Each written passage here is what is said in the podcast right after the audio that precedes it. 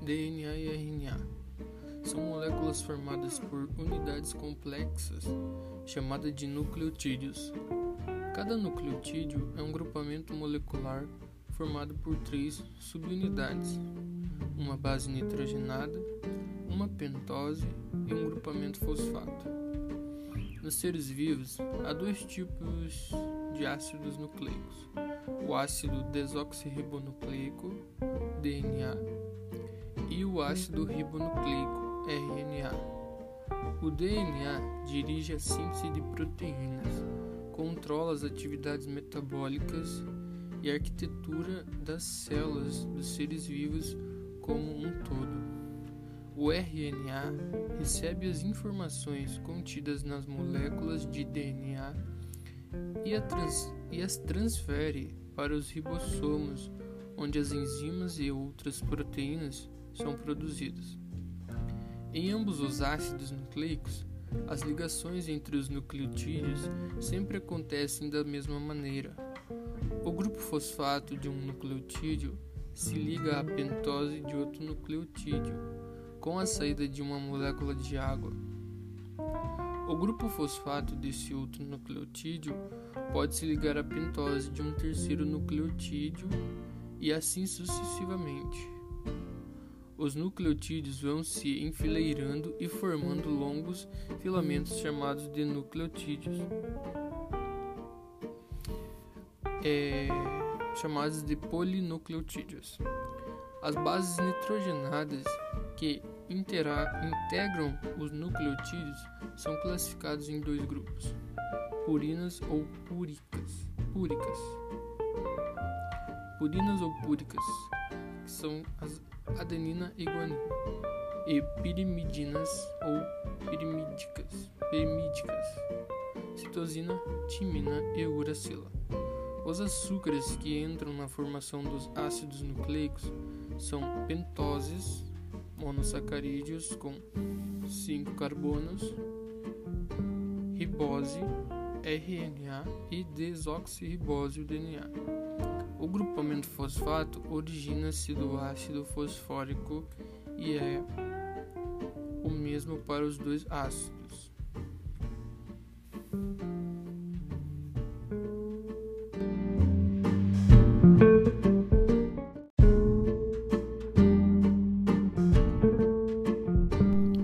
Ácido desoxirribonucleico DNA O DNA é o material genético das células.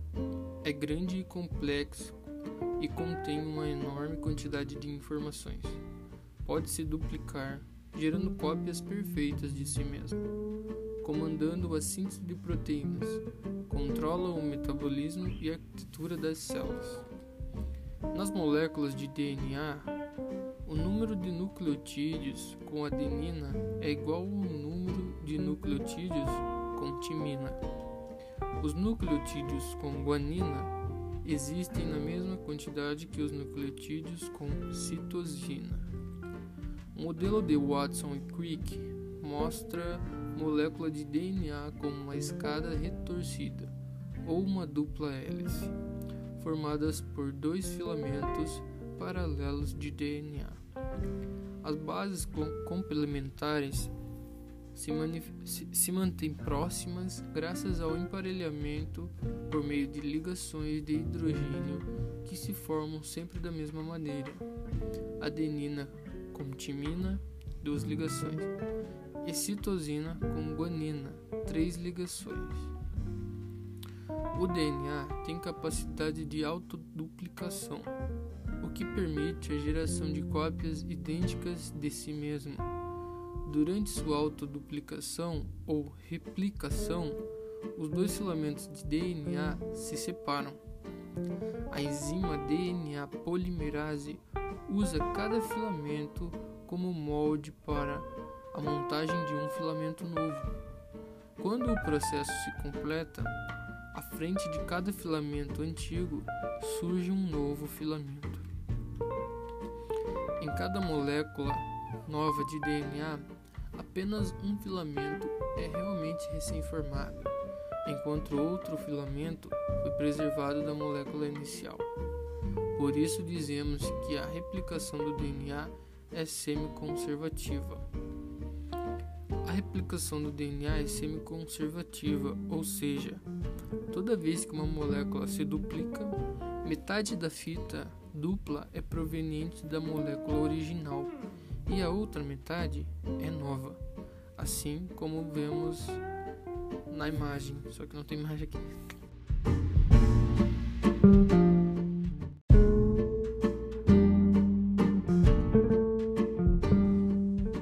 descoberta do DNA.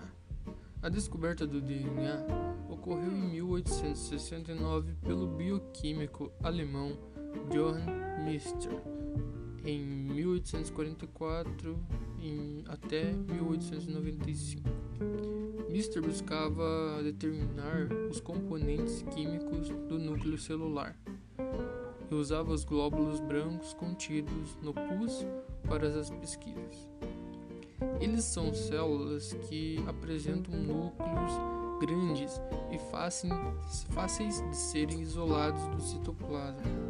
Analisando os núcleos, Mister descobriu a presença de um composto de natureza ácida que era desconhecido até o momento. Esse composto foi denominado por Mister nucleína.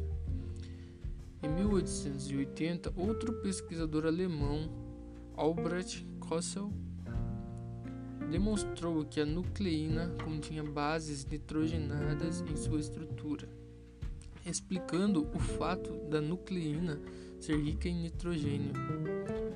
É, nove anos depois, Richard Altman, que era aluno de Mischer, obteve a nucleína com um alto grau de pureza comprovando sua natureza ácida e dando-lhe então o nome ácido nucleico.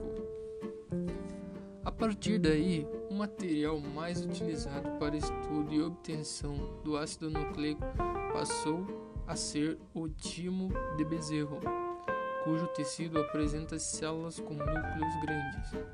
Foi descoberto que a degradação do ácido nucleico do timo, chamado de ácido timonucleico, liberava quatro tipos de bases nitrogenadas, dois tipos de bases, purinas, adenina e guanina, e dois tipos de bases pirimidinas, citosina e timina. Em 1912, Levine e Jacobs concluíram que o componente básico dos ácidos nucleicos era uma estrutura composta por uma unidade que se constituía numa base nitrogenada ligada a uma pentose, que por sua vez ligada a um fosfato. Esta unidade foi denominada de nucleotídeo. Um ácido nucleico seria então uma molécula composta por vários nucleotídeos unidos entre si, ou seja, um polinucleotídeo. Os estudos dos ácidos nucleicos continuaram por muitos anos sem que os cientistas soubessem da sua importância como material hereditário, descoberta que só seria realizada muitos anos depois. Francis Crick e James Watson foram os principais, os primeiros e principais a resolver o problema e propor um modelo tridimensional do DNA. Uma estrutura com duas cadeias helicoidais que se enrolam em torno do mesmo eixo, escreveram imaginando ao mesmo tempo um possível mecanismo de cópia do material genético. Sendo teóricos, os dois pesquisadores se beneficiaram das experiências de alguns de seus colegas, que tentavam observar est a estrutura graças à difração dos raios-x através de cristais da DNA purificado em particular Maurice Wilkins e Rosalind Franklin. É por isso que Crick e Watson compartilharam com Wilkins. Rosalind Franklin morreu nesse meio tempo. O Prêmio Nobel de Fisiologia e Medicina de 1962. Franks Crick, Crick morreu em julho de 2004, poucos meses antes de Winks. James Watson acaba de celebrar seus 85 anos.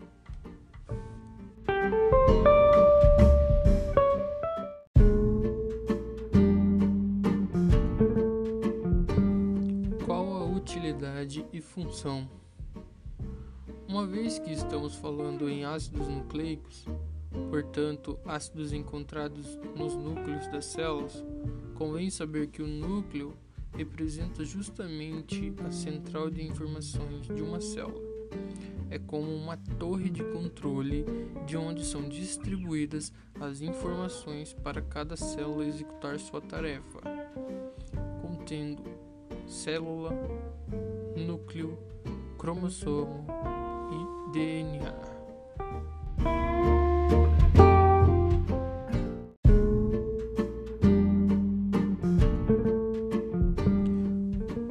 descobertas sobre o DNA. Os cientistas podem hoje manipular os genes diretamente, sob formas cada vez mais sofisticadas. É possível, por exemplo, extrair o DNA de uma célula, fragmentar esse DNA, separar as partes contendo alguns genes específicos e introduzir esses genes em outro organismo. É o que faz a biotecnologia, identificando um gene isolando-o e multiplicando-o a partir de diversos organismos vivos. De uma gota de sangue, de um fio de cabelo ou de um osso se pode extrair DNA. A identificação genética de um animal, por exemplo, pode ser feita hoje a partir de um simples segmento de DNA encontrado em um osso. Por outro lado, uma espécie pode receber genes de um ser vivo de outra espécie. Isso vem sendo feito há muito tempo com plantas, e assim essa espécie é instruída a produzir substâncias novas a partir do gene recebido. Os estudos do DNA já levaram a engenharia genética à técnica da clonagem, inclusive bactérias e vírus. Um outro trabalho interessante é o projeto Genoma. Este é um projeto internacional em que cientistas de várias partes do mundo juntaram esforços com o objetivo de traçar um mapa do organismo humano. O esperado é que se possa detectar através de, de decifração dos códigos do DNA todas as possíveis doenças que o homem possa ter e como eliminá-lo. A descoberta da utilidade e função do DNA levaram a novas conquistas em diversas áreas das ciências, economia e medicina.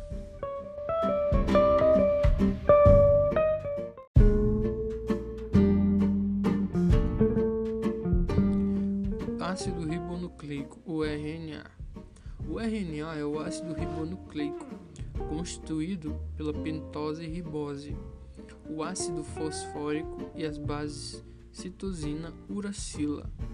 Está ausente do DNA adenina e guanina. O RNA pode se dobrar sobre si mesmo, mas não se encontra sempre emparelhado com outro filamento de RNA, ou seja, é formado por uma fita simples de nucleotídeos. Há três tipos de RNAs nas células RNA mensageiro é um longo filamento de, de RNA que se forma tendo um filamento de DNA como molde. A formação do RNA mensageiro chama-se transcrição. O processo é catalisado pela enzima RNA polimerase. RNA transportador, também chamado RNA de transferência ou RNA solúvel. Suas moléculas têm o um aspecto de folhas de trevo. A função do RNA transportador é colocar cada aminoácido em sua posição correta sobre a molécula de RNA mensageiro. RNA ribossômico é formado a partir das regiões específicas de alguns cromossomos chamadas regiões organizadoras de nucleolo. Trata-se do tipo de RNA encontrado em maior quantidade nas células e é um, é, e é um dos componentes estruturais dos ribossomos, juntamente com as proteínas. Relacionando os dois tipos de ácidos nucleicos, DNA e RNA, eles são responsáveis pelo controle metabólico dentro da célula, numa complexa sequência de reações químicas conhecida como síntese proteica, processo que será aprofundado em outros áudios.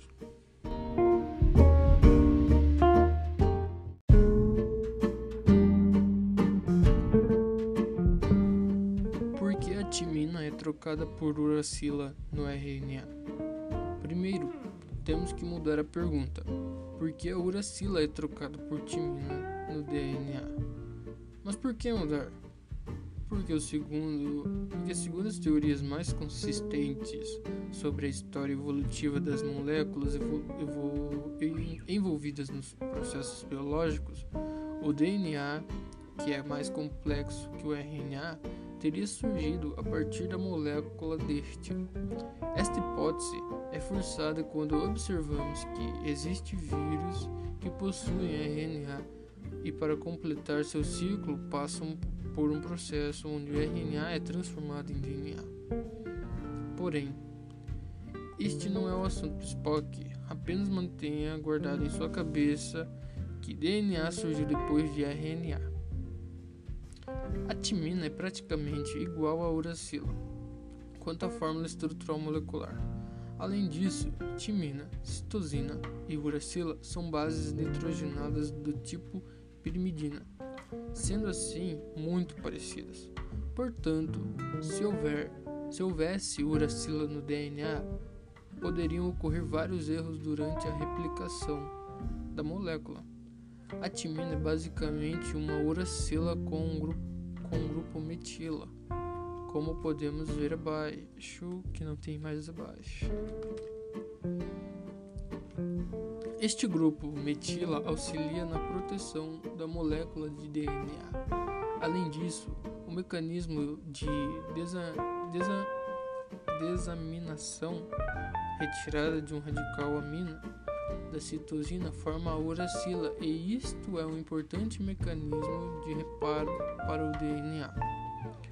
Destas informações, tiramos que o DNA é uma molécula que precisa ser mais conservada já que é ele que conserva a informação genética necessária para manter as funções vitais de um organismo. O RNA é apenas uma molécula para construir, construir os produtos dessas informações contidas no DNA. São muitas moléculas de RNA produzidas a todo momento e que são desintegradas rapidamente e recicladas pela célula. Esta é uma das funções mais importantes na troca de base nitrogenada, que vai formar o nucleotídeo que compõe as duas moléculas. Outra coisa que podemos acrescentar é que a uracila, por não ter um radical, como as moléculas de citosina e timina, pode acabar se ligando com diversas bases nitrogenadas sem seguir o pareamento clássico. A, com T e C com G. Isso acontece, isso acontece na molécula de RNA. E é isto que torna é, não, pera, só o pareamento clássico A com T e o T pode ser substituído por U e C com G. Isso ocorre na molécula de RNA e é isto que torna este ácido nucleico mais maleável na sua estrutura tridimensional, sendo possível encontrar diferentes tipos de RNA na célula. Por fim, podemos ter uma ideia de como o nucleotídeo que tem timina pode ser formado. Todos os nucleotídeos de timina são provenientes de nucleotídeos de uracila, sem gasto de energia. Portanto, é muito econômico usar a reação e, de quebra, a célula preserva a informação genética contida do DNA.